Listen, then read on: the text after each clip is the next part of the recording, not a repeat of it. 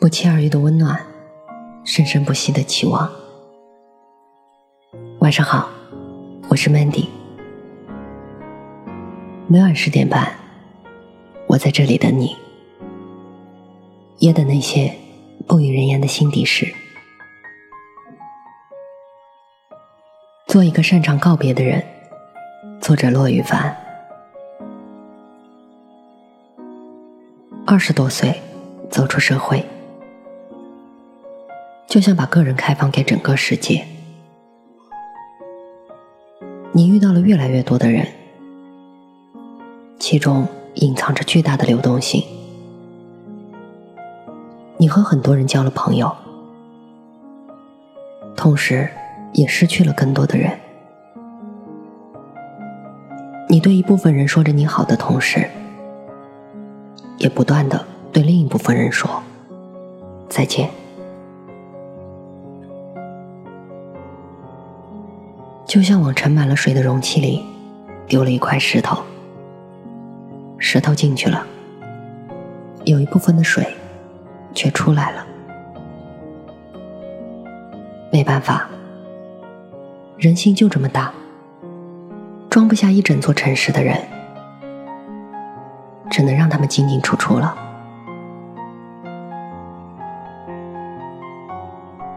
小时候，我会固守一种单纯的概念。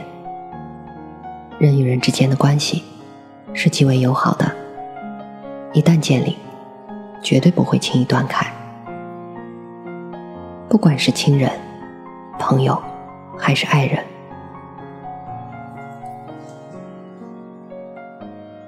因为那时候我还相信人情，相信情感胜过一切，相信我所遇到的每个人都是善意的。这种个人式的一厢情愿，我相信谁都经历过。经过了二十多年的学习，我才终于放弃了旧有的观念。个人的想法奔向了另一个极点，我开始相信，世间的人事，并非牢不可破。熟悉的地方。随时会离开，看似坚固的人际关系，随时会分散。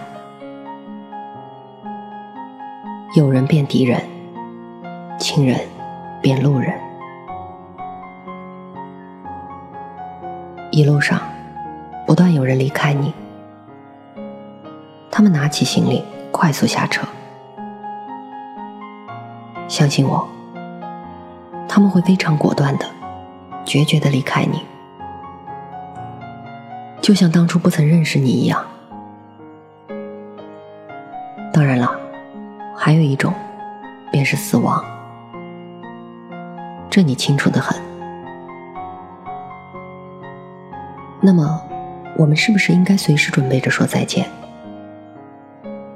随时准备着告别呢？十岁那年，我们家在一条破旧的小巷子里。爸爸妈妈没日没夜的工作，经常我一个人从院子里爬楼梯到二楼睡觉。那年我遇见了他，是我们同一个院子的邻居。还记得那时候，我们经常一起躲在我家二楼的小卧室里，蒙着被子讲故事。当时我们许下诺言，永远不分开，一直要在一起。可是突然有一天，他们家搬家了，然后就再也没有见面了，连一句招呼都没有。现在我早就记不清他的相貌，估计在人群中也只能是擦肩而过罢了。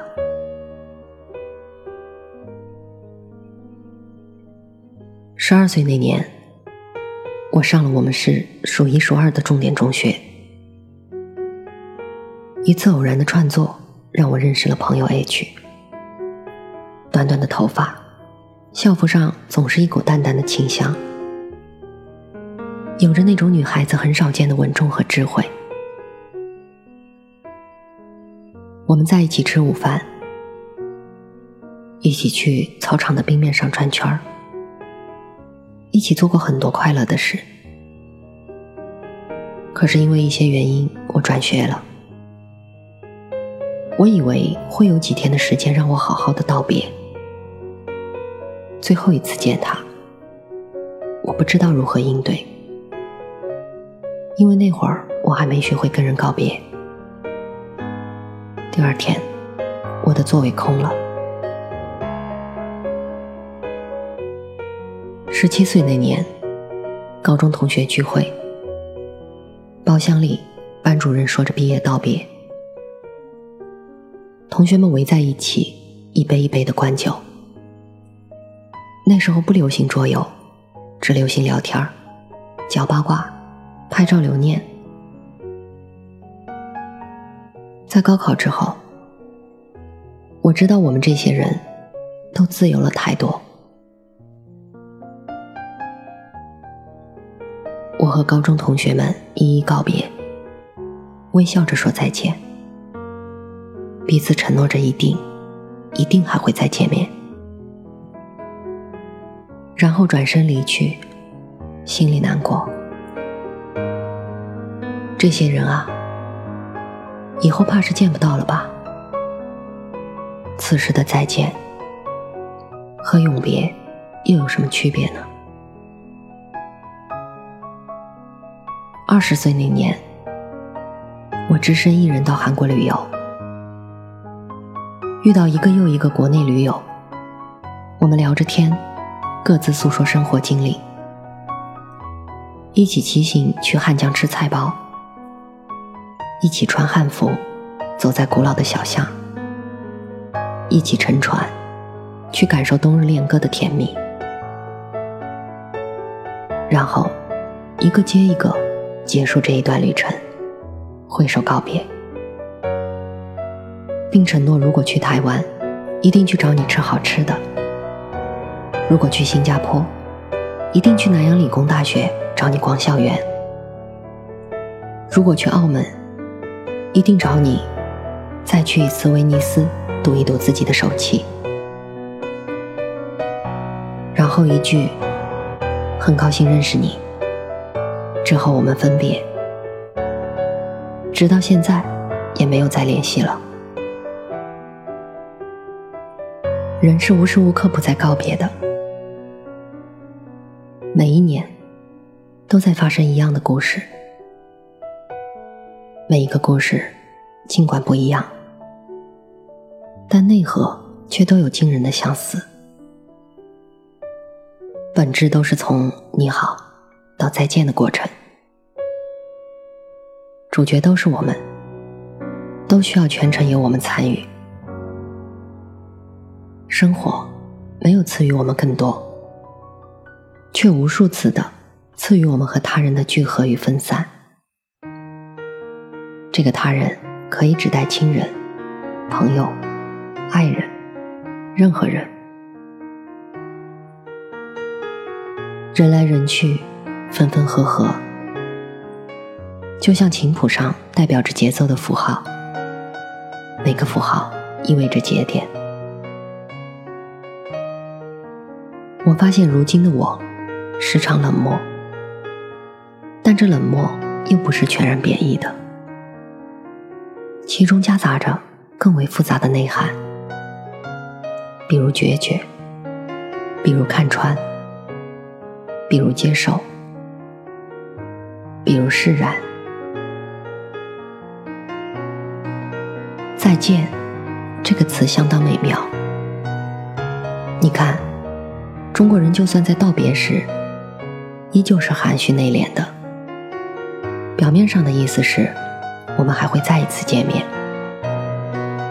可实际上呢，彼此心里都没底，甚至没有再一次相见的念头与准备。这两个词的全部意义便在于，它是个句号，我们会需要它。我们需要一个结局，坦然的说再见，坦然的告别一个人，告别一个地方，告别一段往事。这对世界上的每一个不愿与悲伤为伍的人，都特别重要。一个擅长告别的人，有勇气面对生活中无数种不确定，心里不会固执，并且能活得通透明亮，因为他明白了，告别是人世间的一种常态。如果我能够回到十二岁那年，回到那个炎热的下午。我一定会对当时的自己说：“过一会儿别难过，记得平静的离开，和所有人好好说再见。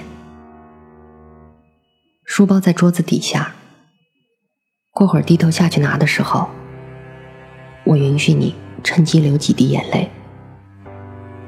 过会儿重新抬起头时，你不可以再流泪了。